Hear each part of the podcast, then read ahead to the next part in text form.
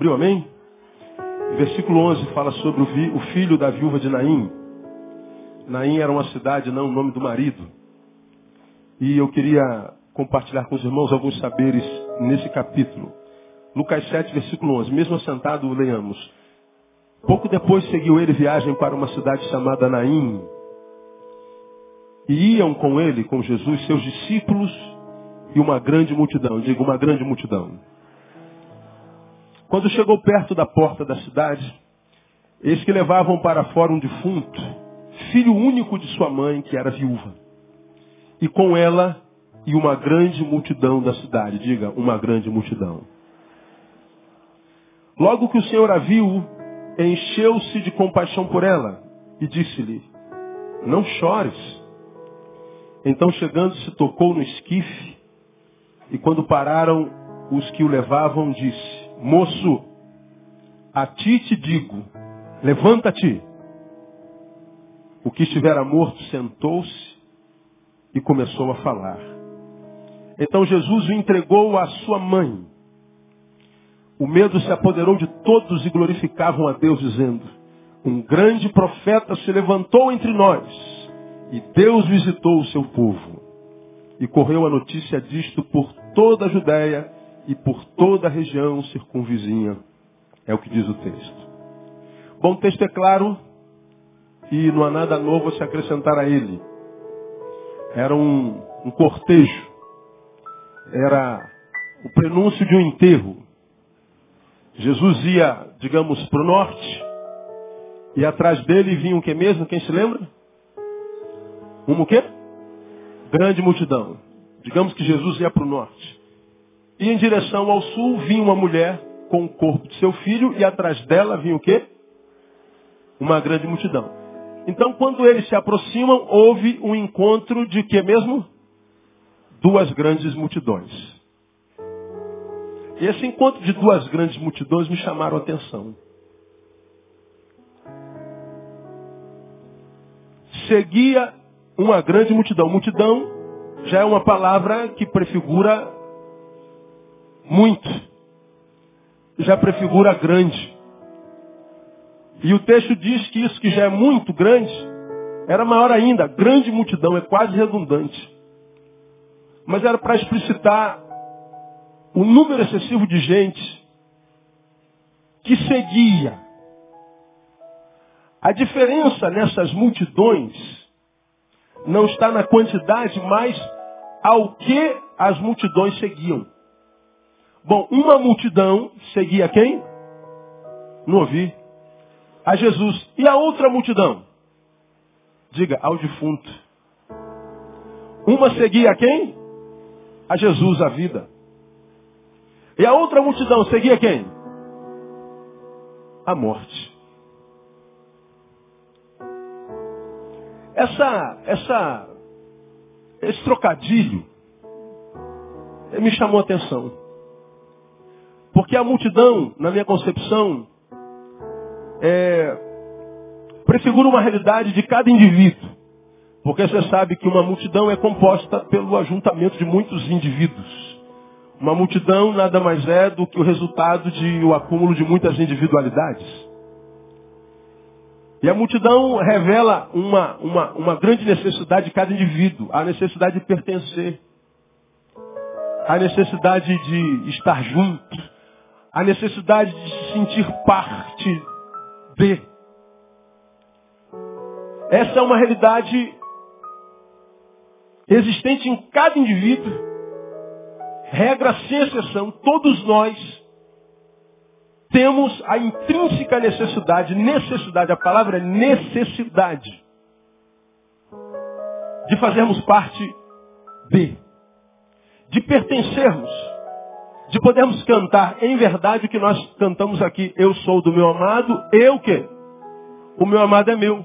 Saber que eu pertenço a alguém e alguém me pertence de poder dizer que alguém é nosso e dizer minha mãe, meu pai, meu filho, minha esposa, minha namorada, namorado.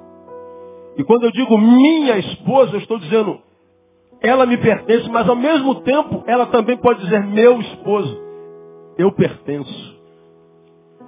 Fazer parte de. Essa necessidade Deus colocou em cada um de nós lá no Éden. Quando disse que Deus criou o homem e olhou para o homem e disse, não é bom o quê? Que o homem esteja só. Quem foi que disse isso? Deus. Então repita sempre por mim. Tudo que Deus diz é correto. Diga, Deus nunca se engana. Quando Deus diga assim, diz assim, não é bom que você esteja só, ele está certo no que está dizendo.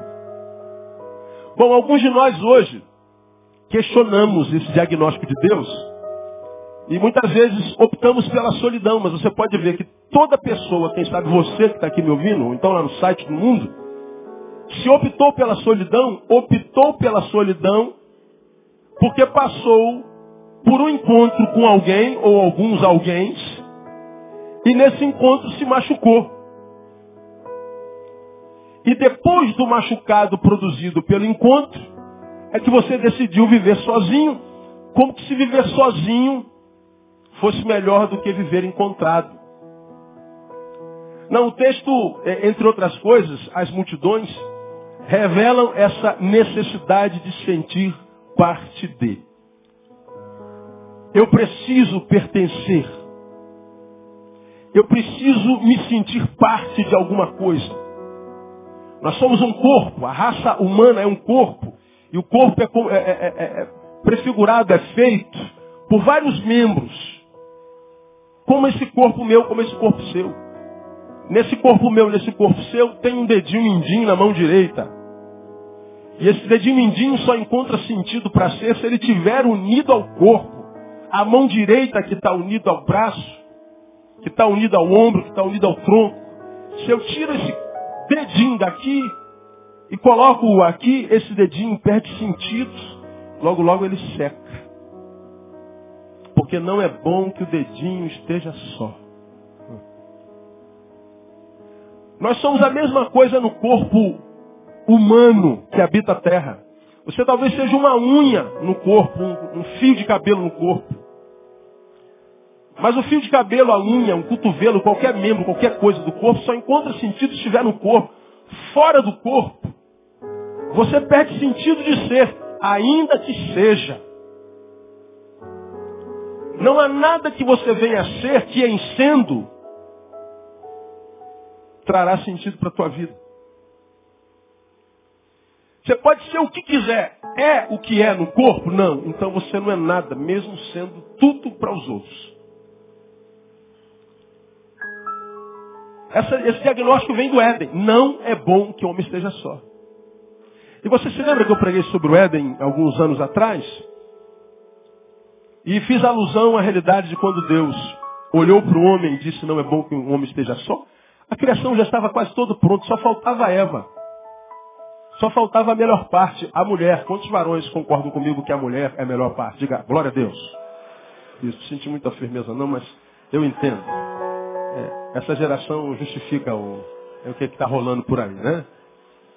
Então, Deus deixou a melhor parte para o final. Agora lembra que eu preguei aqui, vocês não tem como esquecer uma palavra como essa. Deus criou os animais e para cada animal deu uma companheirazinha, para o cachorro uma cadelinha, para o jumento uma jumentinha, para o cavalo uma eguinha, para o boi uma vaquinha. Cada um tinha o seu parzinho. Mas diz o texto que para Adão ele tinha Deus. Deus o visitava todo dia à tardinha. Então todo bicho tinha uma bichinha. Todo animal tinha um animalzinho um animalzinha. E Adão tinha quem? Adão tinha Deus. Cavalo tinha uma égua, Adão tinha Deus. O boi tinha uma vaca, Adão tinha Deus. Quem estava em melhor companhia? Adão. Mas a despeito disso, Deus olha para Adão e diz assim, Adão, você está muito sozinho. Como? Como que ele pode estar sozinho se ele está diante da presença do próprio Deus? É porque Deus entende que quando o assunto é relacionamento, mesmo Deus é pouco. Quando é que Deus é pouco para o homem? Quando o assunto é relacionamento. Deus está dizendo que a vida só se encontra, só encontra sentido. Não quando eu me encontro com Ele, tão somente. Deus não é suficiente, por pior que isso possa parecer e por mais que soe heresia, o homem não se encontra ou não se locupleta, não se completa, não se sente pleno só porque se encontrou com ele. Deus não é suficiente para preencher a vida de um homem. É por isso que eu e você conhecemos um monte de crentes que sofre todos os males de alguém que crente não é.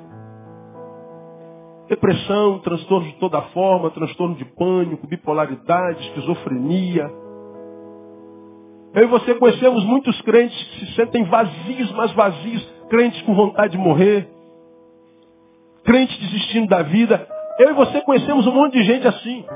Mesmo que nós crentes sempre digamos que a vitória é nossa pelo sangue de Jesus, mil cairão ao nosso lado e dez mil ao nosso direito. Eu não. A gente vive de ufanismos de decorebas bíblicas, nós vivemos de mensagens de vitória, de positividades e positivismos, mas quando a gente vai para a prática diária, a gente vê muita gente que está, a maioria, vivendo exatamente o contrário.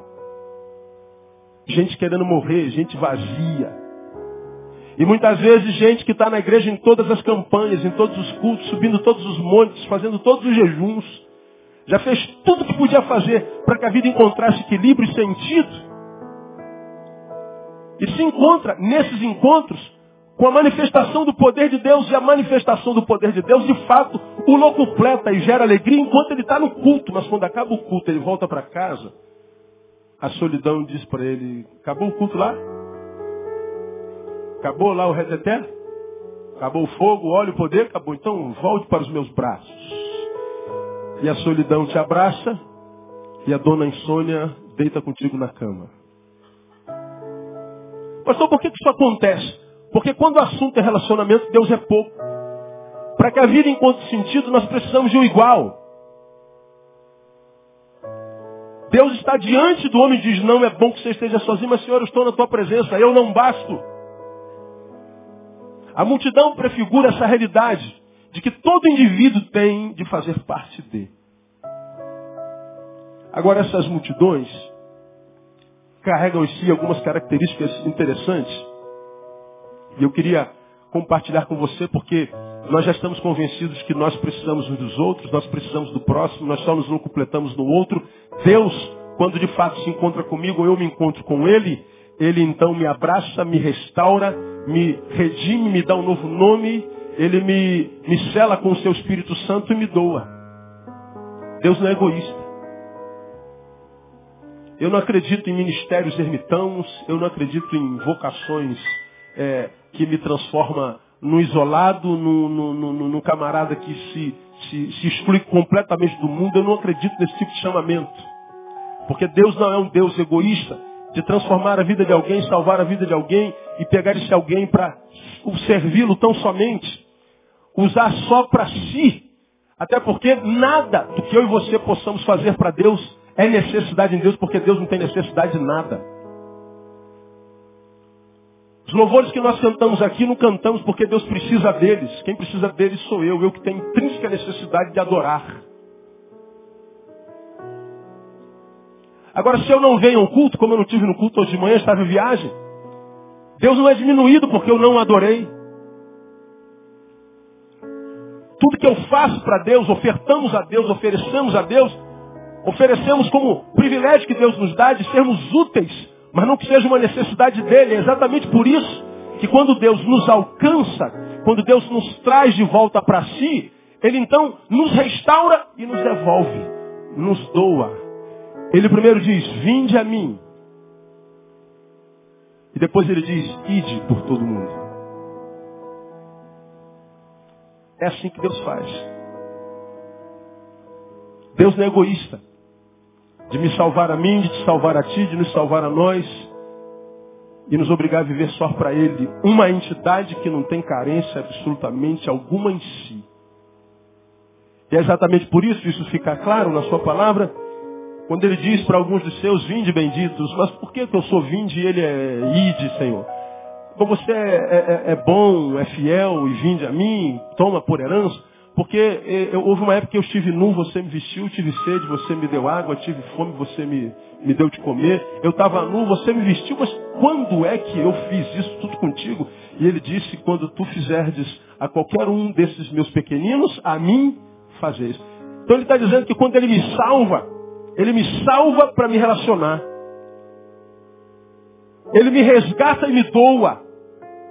Ele diz que todo serviço que eu poderia prestar a ele, ele diz, preste ao seu próximo. Porque quando você fizer a ele, a mim você está fazendo. Portanto, a vida se desenvolve no relacionamento, na troca, no câmbio, no encontro. Talvez você entenda, portanto, por que, que o diabo investe tanto em rupturas. Por que, que o diabo investe tanto em rompimentos. Por que, que o diabo investe tanto em cerceamento de relacionamentos? Porque ele sabe que a minha vida só encontra sentido quando a minha vida se encontra com a tua, e a tua vida só se encontra sentido quando a tua vida se encontra com a minha, a tua vida só encontra sentido quando você encontra, se encontra com essa pessoa que está sentada do seu lado. Isso é evangelho. As multidões revelam isso, todavia, essas multidões, elas têm algumas características interessantes. Primeiro, uma multidão, como nós já falamos, seguia Jesus, seguia a vida. A outra multidão seguia, seguia o cortejo seguia o defunto, portanto seguia a morte. Portanto, não basta estar no meio de gente. Eu preciso saber para onde está indo essa gente. Se de um lado eu preciso sentir parte de, por outro eu preciso saber de quem eu estou fazendo parte ou com quem eu estou fazendo parte. Porque senão a gente sai daqui e diz assim, puxa vida, eu preciso me embranhar numa multidão, eu preciso me relacionar com alguém. Aí você vai e se relaciona com qualquer um. Entra numa multidão, grande ou pequena, mas você não sabe para onde aquela multidão está indo. Bom, uma multidão estava seguindo a quem? Jesus a vida. E a outra multidão? Seguindo a morte. Aí aqui, mais importante do que estar com, é saber com quem se está. Aí aqui vem ou cabe uma reflexão. Pensem e respondam para si. Qual é pior? A solidão ou a má companhia? Pensa.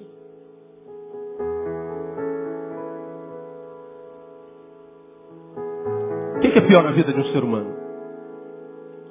A solidão ou a má companhia? De um lado, Deus diz, não é bom que o homem esteja só.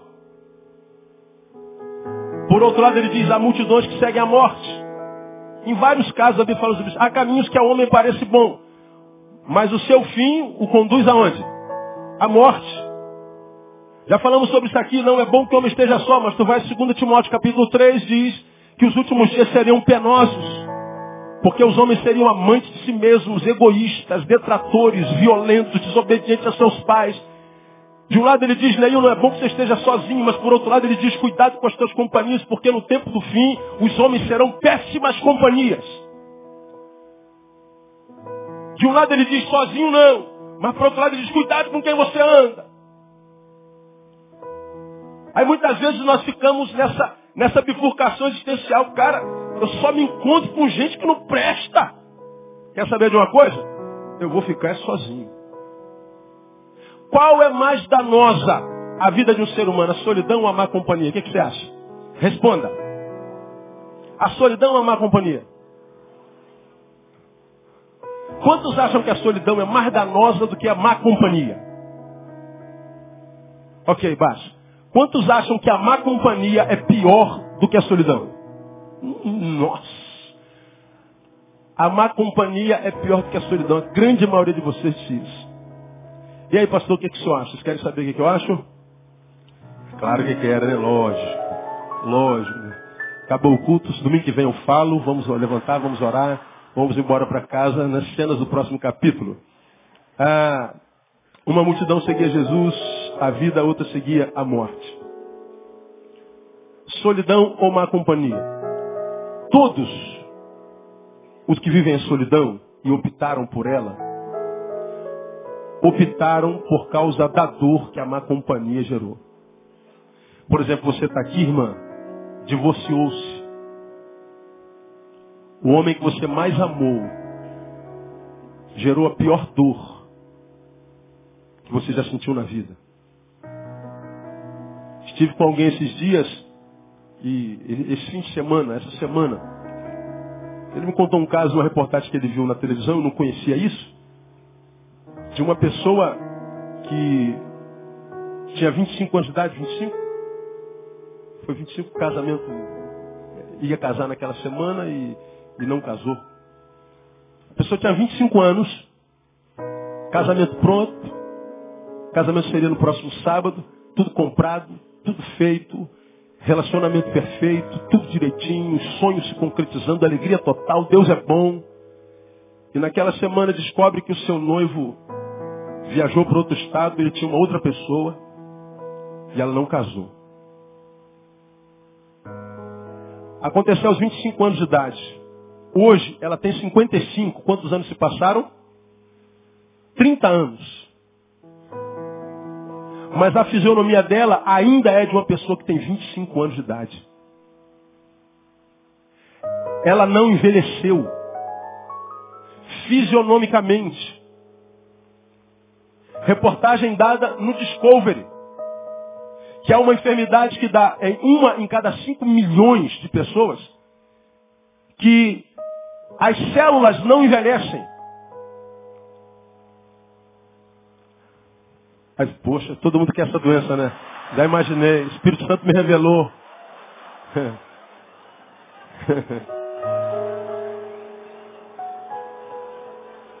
Senhor, perdoam porque eles não sabem o que querem. Irmão, se você puder, repita assim após mim: envelhecer é uma bênção. Você acredita nisso, amém ou não? Envelhecer é um privilégio. Envelhecer é um privilégio.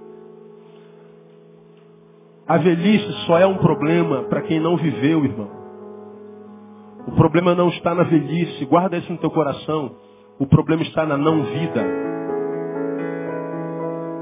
Se você não viveu e sabe que não viveu, desperdiçou a vida com idiotice na juventude, más companhias, um refém do corpo, dos desejos, dos prazeres, mas não transformou a tua vida em algo útil.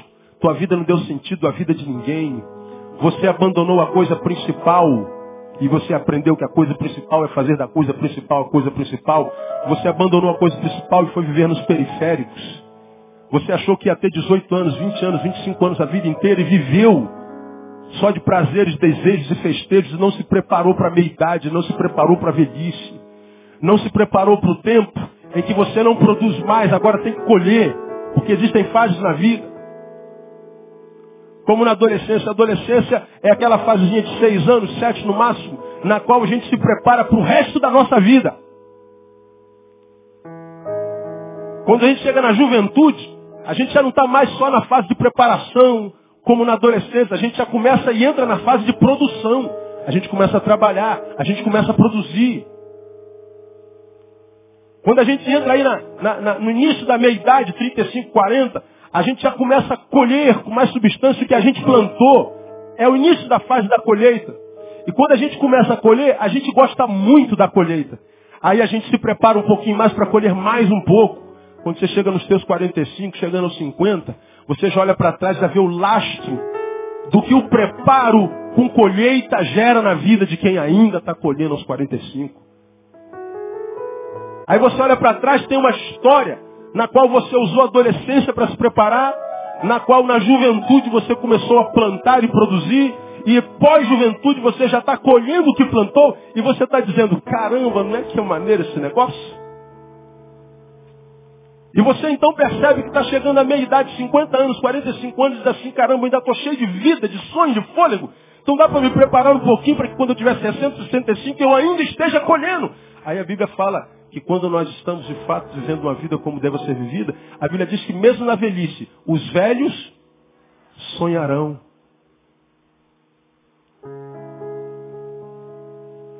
Sonhos são projetos. O cara chegou na velhice e está cheio de planos.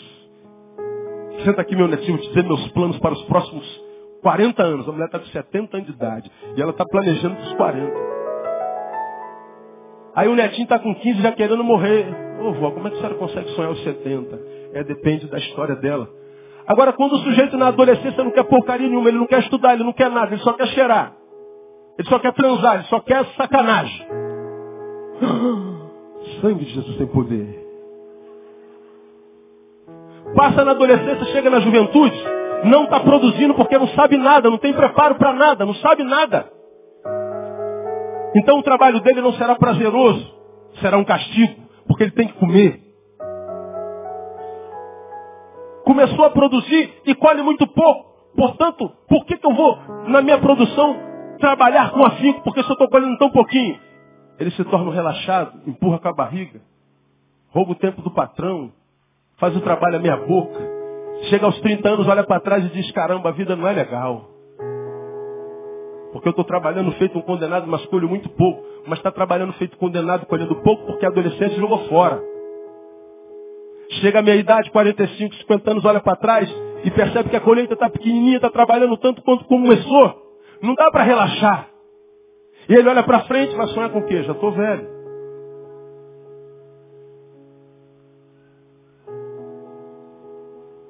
Envelhecer é um privilégio. A velhice só é um problema para quem não viveu. Agora, para quem viveu, viver, envelhecer é um privilégio. Cada aniversário é uma alegria. Como já falei aqui, sempre tem um engraçado que fala assim, vou estar tá velho, hein, pastor? E eu sempre digo, eu envelheci, e você? Será que vai? Agora, tu encontra com jovens, estão sempre amarrados, cara, emburrados. Estão sempre amargurados, sempre sofrendo com a alegria do outro. Sempre sofrendo com o sucesso do outro. O cara não celebra nada, o cara está no culto desse, um culto abençoado. O cara não dá um sorriso, a mulher não dá uma expressão de alegria, não sai um brilho do olho. Não sabe nem o que vem fazer no culto. E a vida não sorri para ela, porque ela não sorri para ninguém. Se você fosse vida, também não sorriria. E a vida só é boa com quem é bom com ela. Você já ouviu falar disso em algum lugar, nesse lugar. Então envelhecer é um privilégio. Agora nós estamos falando que solidão ou, ou, ou má companhia. Bom, quando é que a solidão é uma desgraça crônica, adoecedora? Quando a solidão foi uma opção, principalmente. Agora, quando é que a solidão é uma opção? Quando eu me relacionei mal, e essa solidão me feriu, esse, esse relacionamento me feriu tão, tão profundamente, que roubou de mim a capacidade de acreditar nos homens. Olha, eu vou dizer uma coisa para você. Acho que um dos grandes males desse tempo, e que esse tempo está gerando nos nossos corações enquanto seres humanos, é a incapacidade que nós temos de crer no ser humano. Está cada vez mais difícil crer no outro. Aí você fala assim, mas pastor, não tem razão de ser? Tem.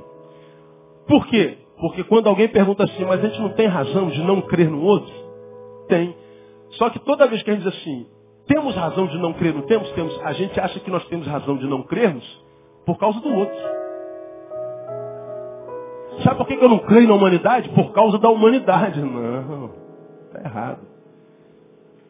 A gente não deixa de crer no outro por causa do outro, a gente deixa de crer no outro por causa da gente.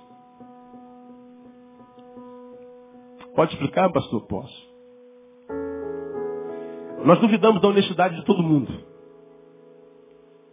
Por que, que a gente duvida da honestidade de todo mundo? Porque a gente sabe que nós não somos tanto honestos assim.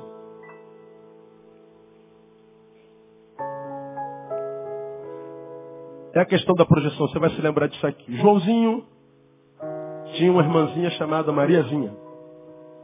Você vai lembrar disso aqui. Joãozinho tinha uma lata de bola de gudes. E ele amava suas bolinhas de gudes. Lembrou? E a irmãzinha dele era doida para pegar na bolinha de gude dele, brincar com ele de bolinha de gude, mas ele não deixava. Não, ninguém mexe na minha bolinha de gude. Lutei muito para ganhar essa bolinha de gude. Treinei muito, me tornei mirolha, ninguém mexe na minha, nem você, não toca na minha bolinha de gude. E a irmãzinha ficava muito triste porque ele não deixava que a irmãzinha tocasse nas suas bolinhas de gude. Mas Joãozinho era apaixonado por bombom. E aquela semana era o aniversário da sua irmã Mariazinha e ela não gostava de bombom. Mas uma tia sua lhe deu uma caixa cheia de bombom. E o Joãozinho cresceu os olhos. Caramba, quantos bombons, eu adoro bombom. Minha irmã não gosta de bombom, então com certeza ela vai me deixar comer alguns. Quando ela foi pedir um bombom para Mariazinha, Mana, mana, me dá um bombonzinho. O que, que a Mariazinha disse? Não. Você sabe? Por que, que ela disse não? Por causa da bolinha de gude. Joãozinho parou, pensou, refletiu. Eu preciso comer um bombom desse. Ó, virou a razão da vida dele. Eu preciso de um bombom desse. Ele chegou perto dela e falou assim, mana, você quer trocar as minhas bolinhas de gude pelos seus bombons? Porque ele pensou, pô, sou mirolho, eu vou ganhar muitas outras depois. Aí, ela como sabe que não ia ganhar bola de gude nunca, porque ela não sabe jogar, e ela não come bombom, vamos fazer um bom negócio. Eu troco, fechado o negócio. Ela foi lá dentro do quarto dela, pegou os bombons, e ele foi no quarto dele pegar as bolinhas. Só que quando ele viu as bolinhas deles, ele se apaixonou por elas. Ah, minhas bolinhas. Mas pensou no bombom. Ah, minhas bolinhas. O estômago falou mais alto. Só que ele pegou a carambola, aquela mais bonita, preciosa, mais querida, e ele tirou a bolinha e escondeu essa aqui vai ficar comigo.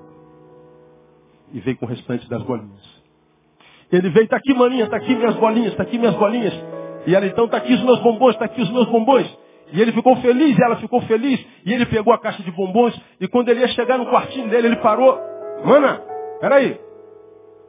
Estão todos os bombons aqui mesmo? Por que, que ele desconfiou que porventura não tivesse todos os bombons ali? Porque ele tirou uma bolinha dali. A desconfiança que ele teve sobre a Mariazinha não foi com relação a Mariazinha, foi por causa de quem? Dele próprio.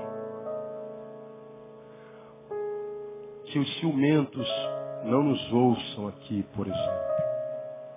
Eu sei que não tem nenhum ciumento aqui nessa noite. Deus não traria ciumentos aqui hoje. Essa ideia que você tem o tempo inteiro, que o teu cônjuge te trai, você acha que sai da onde?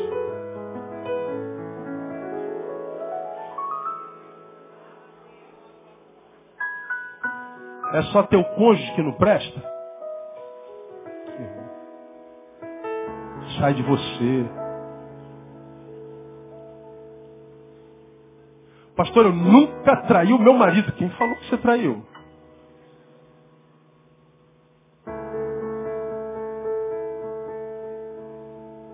Mas por que que na tua cabeça ele está sempre traindo? Porque você tem problema de confiança não com ele, mas consigo mesmo.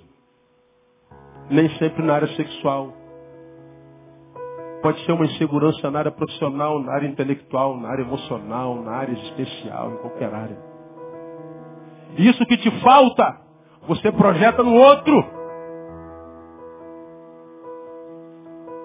E a gente diz que está difícil confiar no outro. Só que a gente diz por causa do outro, não. Porque quem tem confiança em si mesmo, confia geralmente no outro. Escuta você que está aqui me ouvindo que é sempre criticado por ser um idiota, inocente. Você é muito ingênuo, você é muito burro, você confia nas pessoas, cara. Não, você é que tem saúde. É você que está certo. Ah, pastor, mas se eu confiar nas pessoas, as pessoas vão me machucar. É verdade. Confiar é um risco. Mas não confiar é estar diante de total impossibilidade de ser abençoado e de viver um relacionamento que vale a pena ser vivido. Caio Fábio uma vez já preguei sobre isso aqui numa outra perspectiva. Disse assim, eu prefiro amar e ser traído do que nunca ter tido o privilégio de amar. Cara, eu amei alguém, confiei em alguém, esse alguém me traiu, mas eu conheço o que é amor. E ele que nem sabe o que é isso.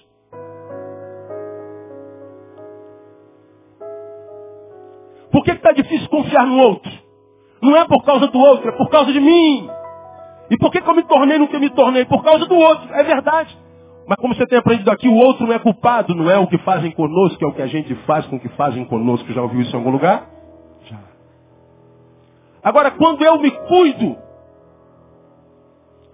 tentando com todas as minhas forças, todos os dias, e não me transformar nisso, no que a sociedade está se transformando, talvez eu possa envelhecer com saúde e desenvolver bons relacionamentos, porque a Bíblia diz que eu não posso viver sozinho. Pastor, afinal de contas, o que é pior?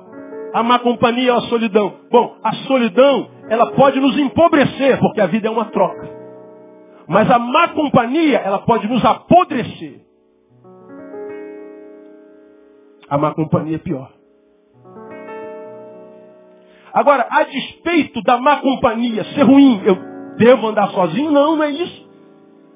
Porque me relacionar errado é um polo. Abrir mão do relacionamento é outro polo. Eu estou desequilibrado me relacionando com gente que não presta, com mais companhias, mas eu estou também em desequilíbrio quando eu não me relaciono com ninguém.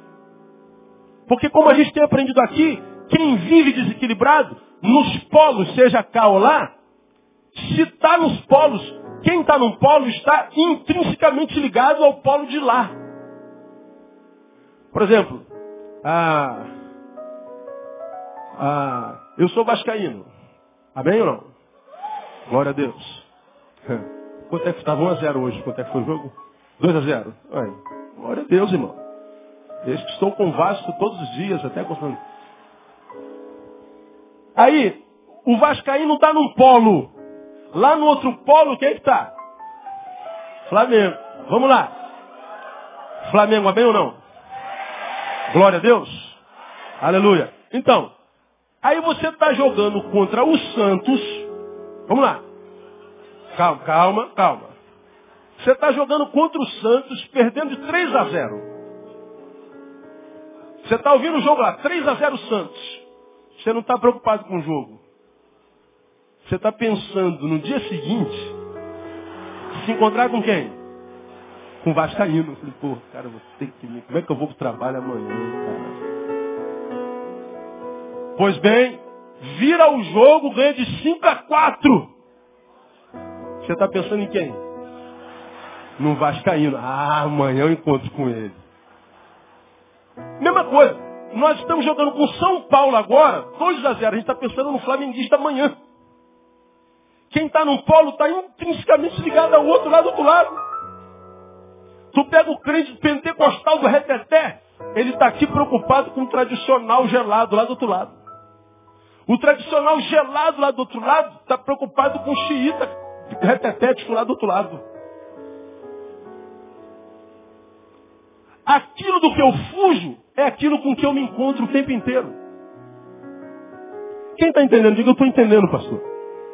Então a vida tem que ser desenvolvida com sabedoria. É verdade, eu não posso me relacionar mal. Eu tenho que ter cuidado para que eu não esteja me relacionando com a multidão que está seguindo a morte com uma multidão que está seguindo nada, com uma multidão que está indo só que para lugar nenhum, uma multidão que só pensa no hoje, que só quer sentir o prazer do hoje, mas não tem objetivo algum. Eu estou vivendo a morte.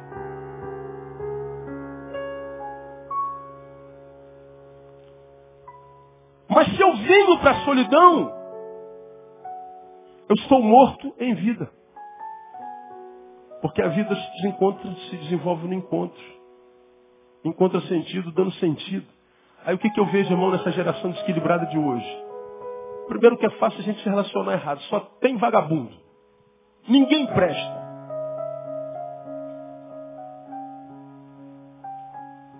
Mas os que não prestam estão sempre em bando, se retroalimentando. Um alimentando a desgraça do outro, a mediocridade do outro, a farsa que o outro é. E aí aqueles que quiseram sair da face se embrenham na solidão e muitas vezes sentem saudade do infeliz que era, porque era um infeliz acompanhado.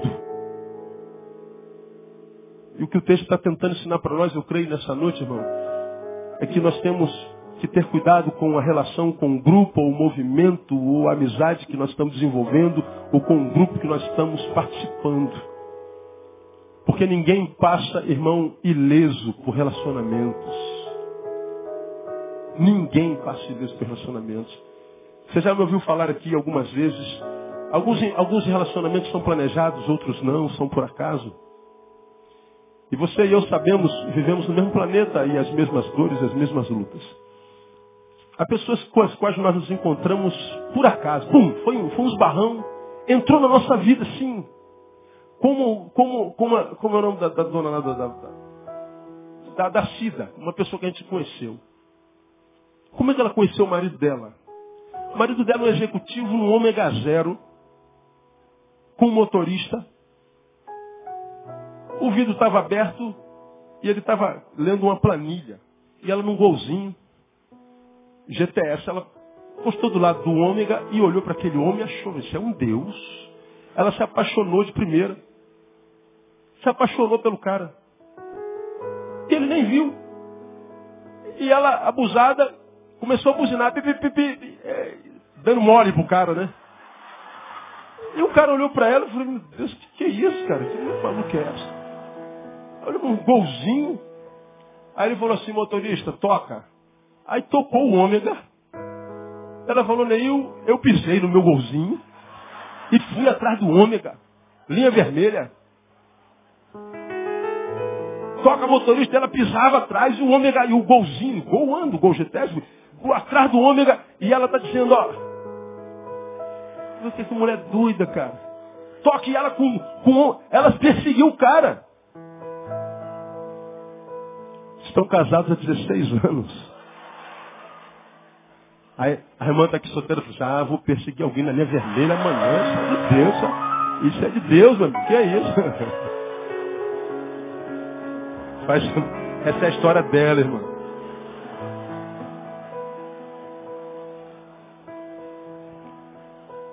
Uma história fascinante. E vivem, é muito legal. Foi um prazer conhecê-los. Foi um, foi um prazer conhecê-los.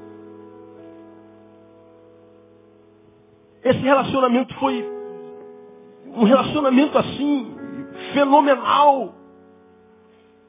A relacionamento dessa saiu do nada. E são pessoas que muitas vezes entram na nossa história por acaso e saem da nossa história com a mesma ligeireza.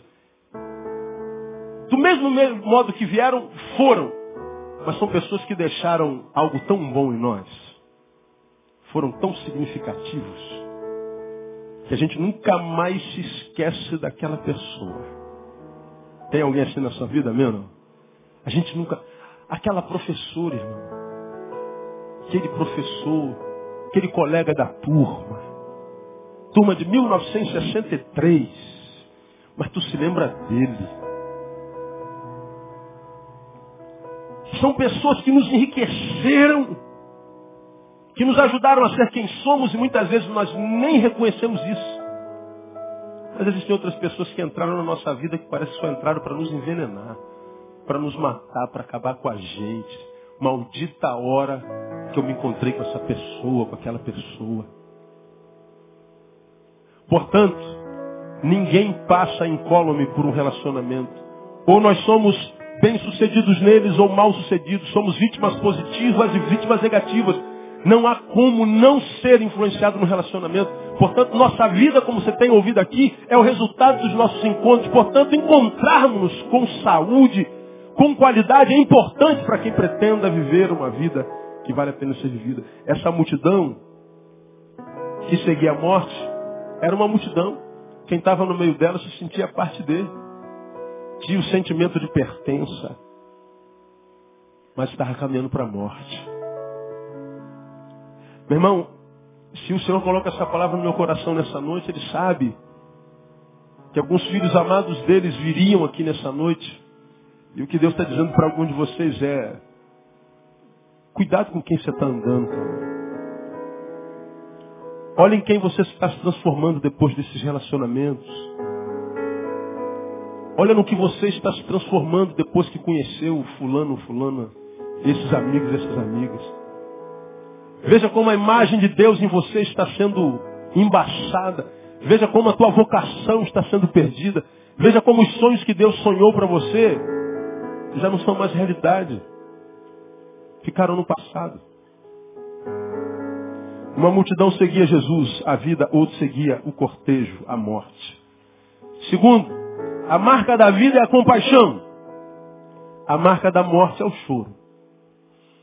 Quando você lê o restante do versículo 13, logo que o Senhor a viu, encheu-se de quê? De compaixão por ela. E disse-lhe o quê? Não chores. Jesus diz a vida, compaixão. Mas a marca da mulher era o choro. Agora, é interessante, não é verdade? Jesus diz para ela o que mesmo? Diga, não chores. Agora, se você for ver as bem-aventuranças, ou não, um pouco antes dela, Jesus diz assim, bem-aventurados que choram. Bem-aventurados os que mesmo? E para essa mulher, que Jesus diz? Não chores. E aí? O que, Jesus está ensinando para mim e para você? Que há choro, choro. Existem lágrimas e lágrimas. Mas o que faz a diferença não é a lágrima que rola, é o que faz a lágrima rolar. De um lado a Bíblia diz, bem-aventurado que chora, do outro lado ele diz, não chore. Choro e choro. Há choro que ele diz, há uma bênção. Você está chorando? Bem-aventurado você é. Você vai ser consolado. Mas pronto, pronto Jesus diz, não chore, porque para esse choro parece que não há consolo. Porque Jesus poderia não, não interromper o seu choro. Não chore, Jesus poderia simplesmente abraçá-la e consolá-la. Porque a bem-aventurança diz, bem-aventurados que choram, porque serão consolados. Jesus não poderia consolá-la? Podia ou não podia? Mas Jesus não consolou, Jesus disse ao Sinéia, pare de chorar. Isso é, isso é interessante. Precisamos aprender a chorar. Precisamos aprender a discernir nosso choro.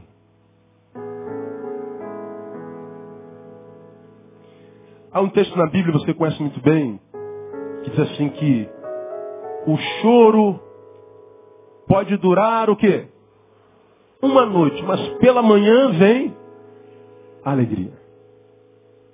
Esse texto me ensina a chorar. Nem olha, você está chorando, eu estou vendo, e essa noite vai ser longa, filho meu. Eu estava aqui agora há 20 minutos antes de começar o culto.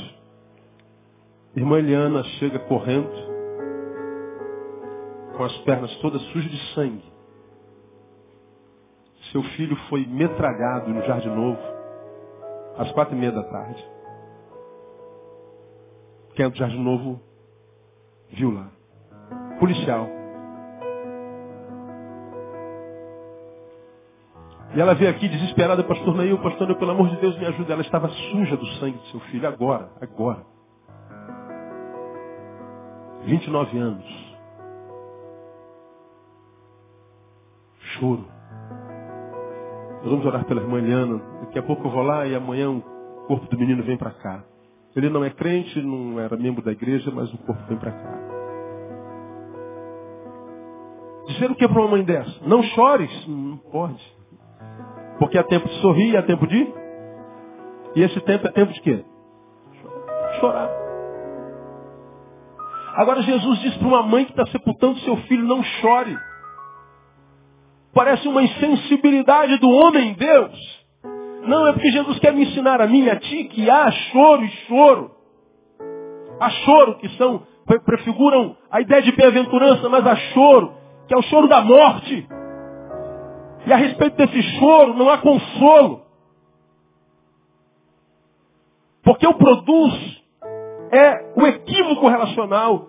O que o produz são escolhas equivocadas. É o choro cuja semente quem plantou foi eu. E quando Jesus diz o choro pode durar uma noite, mas pela manhã vem alegria, ele está dizendo aprendam a chorar. Entre outras coisas, ele está dizendo, tá, tá, tua noite está chorosa? Tá. Vou te ensinar a chorar. Chore, mas entendendo que depois de toda a noite vem o amanhã, e com amanhã vem alegria junto. Então, primeiro, chore com esperança. Não pare de chorar não, chore, mas chore com esperança. Sabendo que, como você já ouviu aqui, que não há dor que dure para sempre. Diga para alguém que está ao seu lado, ó, chore com esperança, meu irmão. Segundo, ele está dizendo, chore sem apego. Sem apego como? Porque muitas vezes, quando nós choramos, choramos tanto que nos acostumamos ao choro. E nos apegamos a esse choro, a essa dor. Porque essa dor muitas vezes traz um ouro. Traz um cafunézinho de alguém, o um consolozinho de alguém, alguém leva um cafezinho na cama, algumas de nossas dores se tornam de estimação, a gente se, apega a ela porque ela traz alguns, alguns, alguns benefícios. E o Senhor está dizendo assim, ó, chora porque é tempo de chorar, mas não se apegue a esse choro. Chore com desapego, porque esse choro tem que acabar um dia. Ele está dizendo, há um período em que o choro é pertinente, mas se passar de um tempo esse choro já é impertinente. Há um tempo em que se você chorar, esse choro é de bem-aventurança, mas se você continuar chorando a partir daí, esse choro já é apego, ele se torna maldição. Ele está dizendo que eu tenho que chorar e chorar com esperança, chorar com desapego. Eu tenho que chorar agradecido. Por quê? Porque eu sei que aquele que me diz que depois de toda noite vem uma manhã de alegria, então eu choro, mas com gratidão no meu coração, porque eu sei que a alegria vai chegar mais cedo ou mais tarde. Agora, a gente não chora racionalmente, a gente só chora para revelar o quanto dói e muitas vezes a gente usa o nosso choro para lembrar a Deus o quanto ele está atrasado. E choro não comove o coração de Deus, que faz Deus se mover fé, irmão. Deus não tem pena da gente, Deus tem misericórdia. Então a marca da morte é o choro. Então de repente você está aqui, sua vida é só choro. Só tristeza. A alegria deu tchau a você há 20 anos atrás e disse, ó, fui. E aí você absorveu a verdade de que você nasceu para sofrer mesmo. Você nasceu para ser feliz. Você nasceu para perder. Pastor, eu nasci para ser capaz. Eu tenho unção do tapete. Eu nasci para ser pisado. Essa é uma ideia de alguém que se entregou esse é o diagnóstico de alguém que absorveu a doença como status quo final. Você é um filho de Deus e Deus não coloca filhos no mundo para perder. Deus criou você para vencer, meu irmão. Deus criou você para ser feliz. Diga para alguém que está do seu lado, mas com raiva. Diga assim, ó, Deus chamou você para ser feliz, rapaz. Como quem diz, toma vergonha na sua cara. É, isso aí mesmo.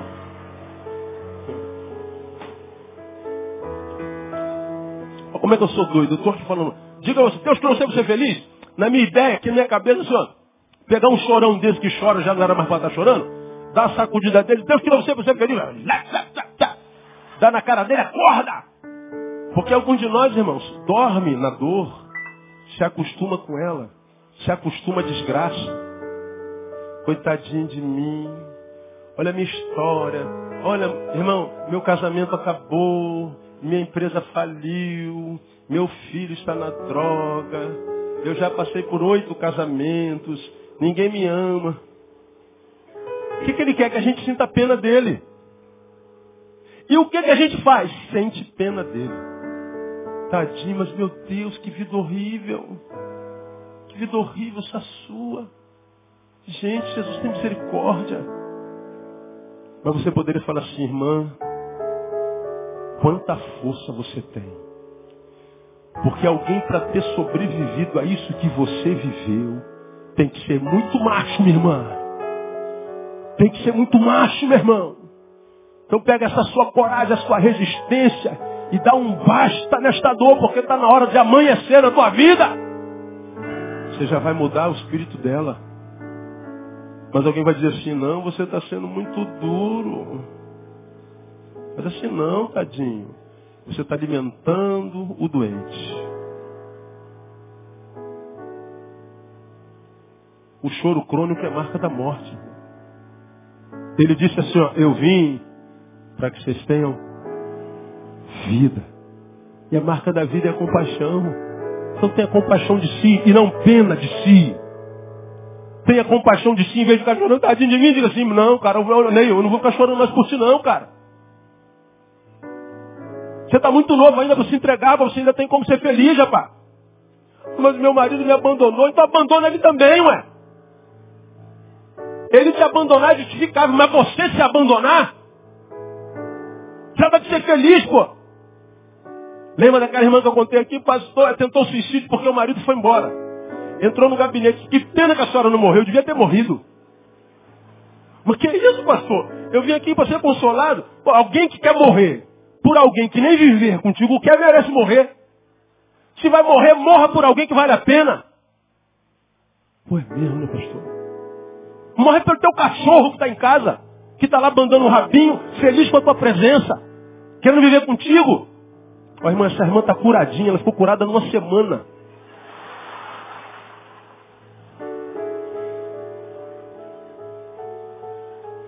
Quem está entendendo? Diga, eu estou entendendo, pastor.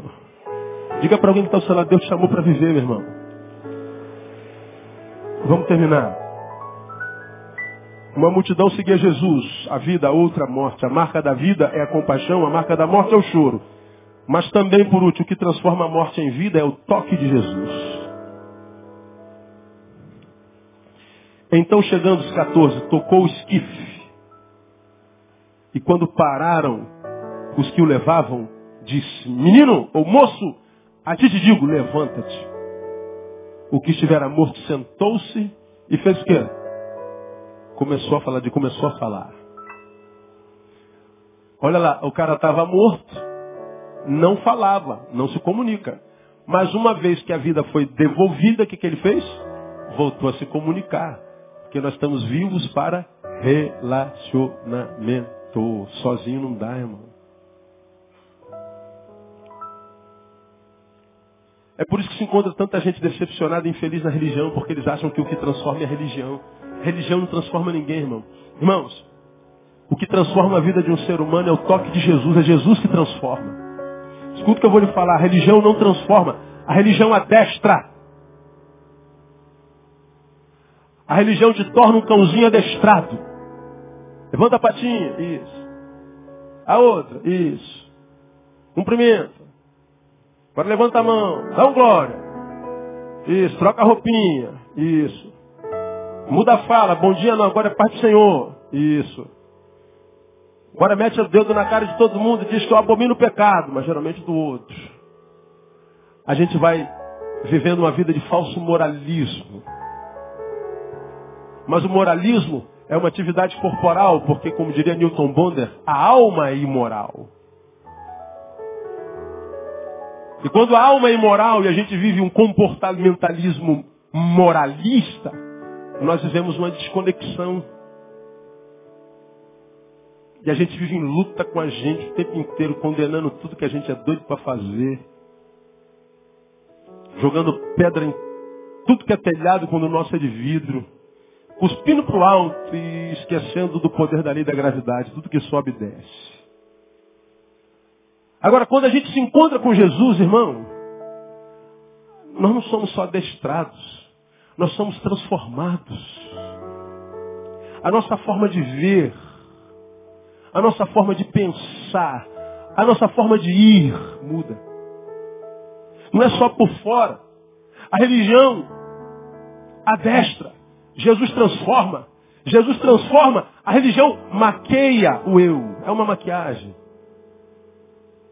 Mas quando a, a vida aperta, se o coração não tiver apaziguado, transformado, o monstro volta muito pior. Por isso que Pedro diz que aquele que conhece a palavra e depois abandona a palavra, o que, que acontece com ele? Torna-se o segundo estado o quê? Pior do que o primeiro. Por que, que o segundo estado é pior do que o primeiro? Porque no primeiro ele fazia sem conhecimento e aí agora ele deixou de fazer imaginando que conhecia, não, ele só foi adestrado. Então ele prendeu o cachorro. E aí o cachorro foi se vociferando. Chegou uma hora que o cachorro ficou tão forte que quando ele larga ele vira um monstro. É o toque de Jesus. O que eu estou querendo dizer aqui nessa noite é o seguinte. Se você está aqui tentando transformar de vida, não pense que a sua vida vai mudar só mudando de religião. Porque o que a religião faz é só maquiar. Você precisa de conversão, você precisa de encontro real com Jesus Cristo. E com isso eu estou querendo dizer que não tem como ser transformado se a gente vive uma vida pela metade, ou seja, se a gente é só carne, se a gente é só osso, se a gente não investe em vida espiritual, em transcendência. Quando você secundariza o espiritual como se o espiritual não fosse importante, quando você deixa a comunhão dos santos como se isso não fosse importante e vai curtir a tua vida achando que curtição é largar o espiritual, saiba, você está vivendo uma vida pela metade, porque você não é só carne.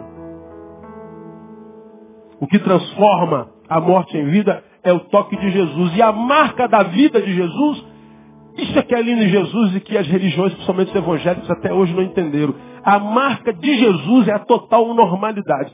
Ele toca no menino. E o que, que o menino faz? O menino sai pulando, dando glória, falando em língua, no reteté. Não, não. O menino simplesmente senta e começa a falar. O encontro com Jesus não nos esquisitiza, nos normaliza. Não nos etetiza. Não nos transforma no ET, nos humaniza. Ele te traz para a normalidade, porque a normal é viver como você está vivendo, longe de Deus. A normal é ser essa coisa que você é. Quando não adora, quando não comunga, quando não serve, quando vive para o teu umbigo. Isso é que é anormal. O que, que Jesus faz? Ele devolve a nossa vida para a normalidade. Te transforma num adorador, restaura tua vocação, te transforma num humano humano e humano humano, serve a outros humanos, porque entende que a sua humanidade só pode ser alimentada pela humanidade de outros. A minha humanidade não é alimentada pela minha espiritualidade, mas pela humanidade do outro. Mas não, a gente mete um coque e, e bota um terno e vem para a igreja como se isso resolvesse. Só estamos maquiados.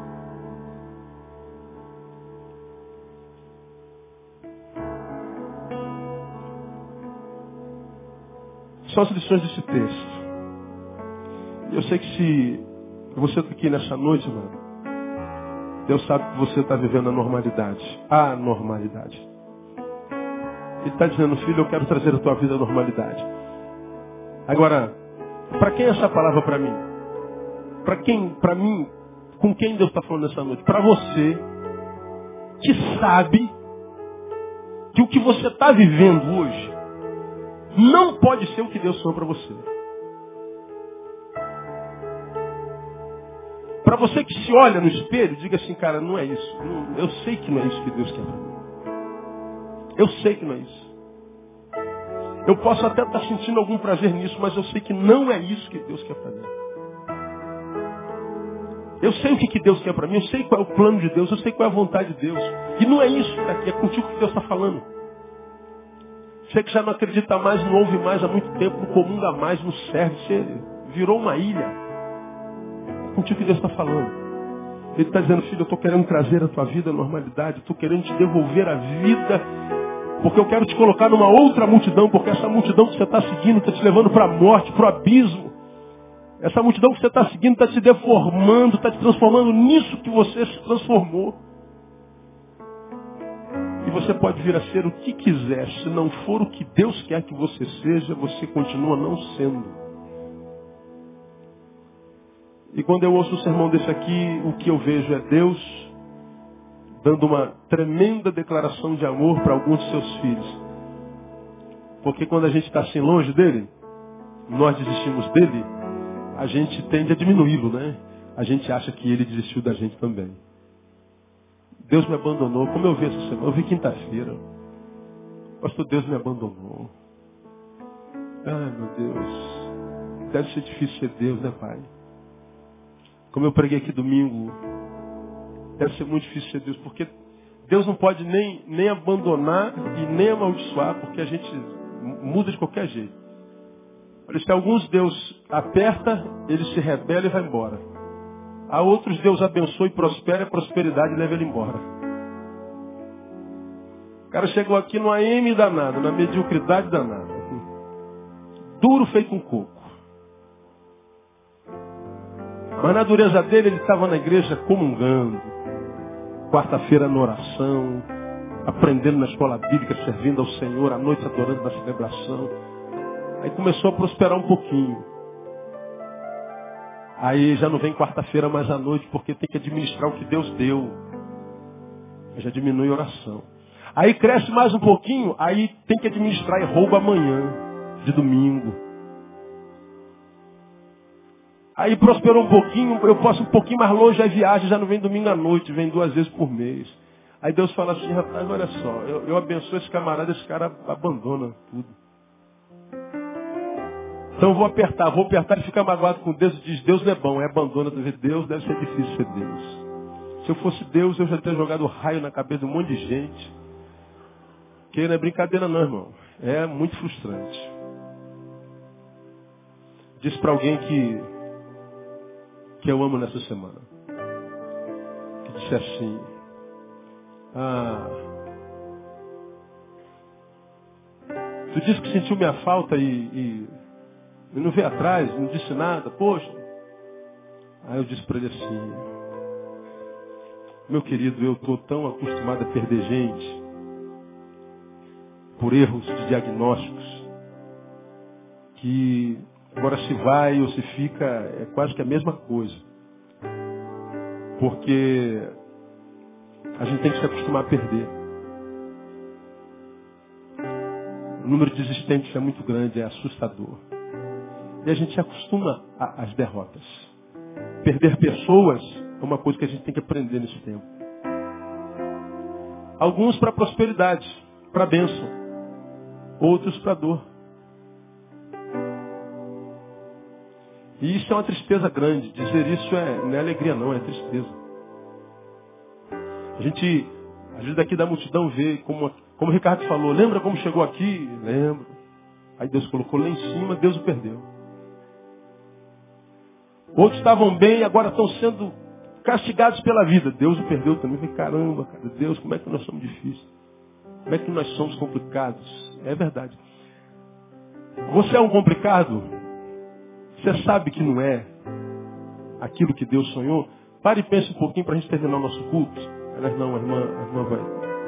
Quer a palavra ali? Ah, o que você vive hoje, é isso aí que Deus sonhou para você? Você acredita?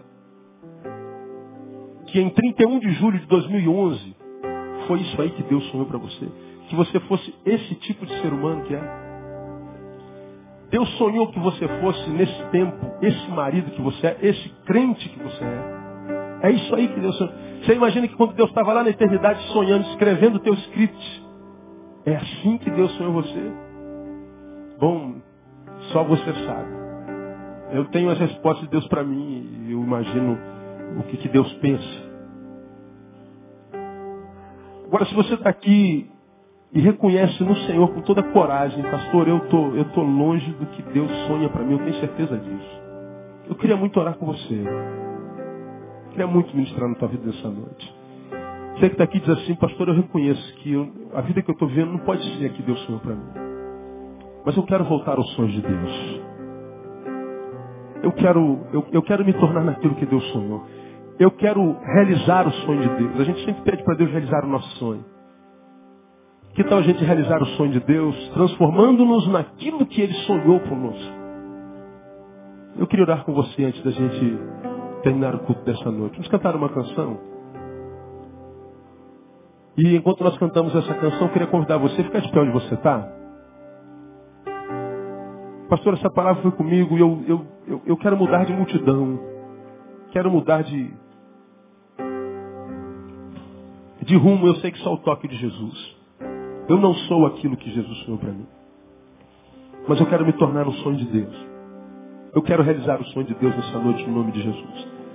Enquanto nós cantamos essa canção que eles estão preparando aqui, queria desafiar você sair do seu lugar e vir aqui à frente. Com toda simplicidade, coragem, humildade, nós vamos orar juntos. Pedindo para que o sonho de Deus se cumpra vida no nome de Jesus. Vamos orar, vamos louvar o Senhor. Aleluia.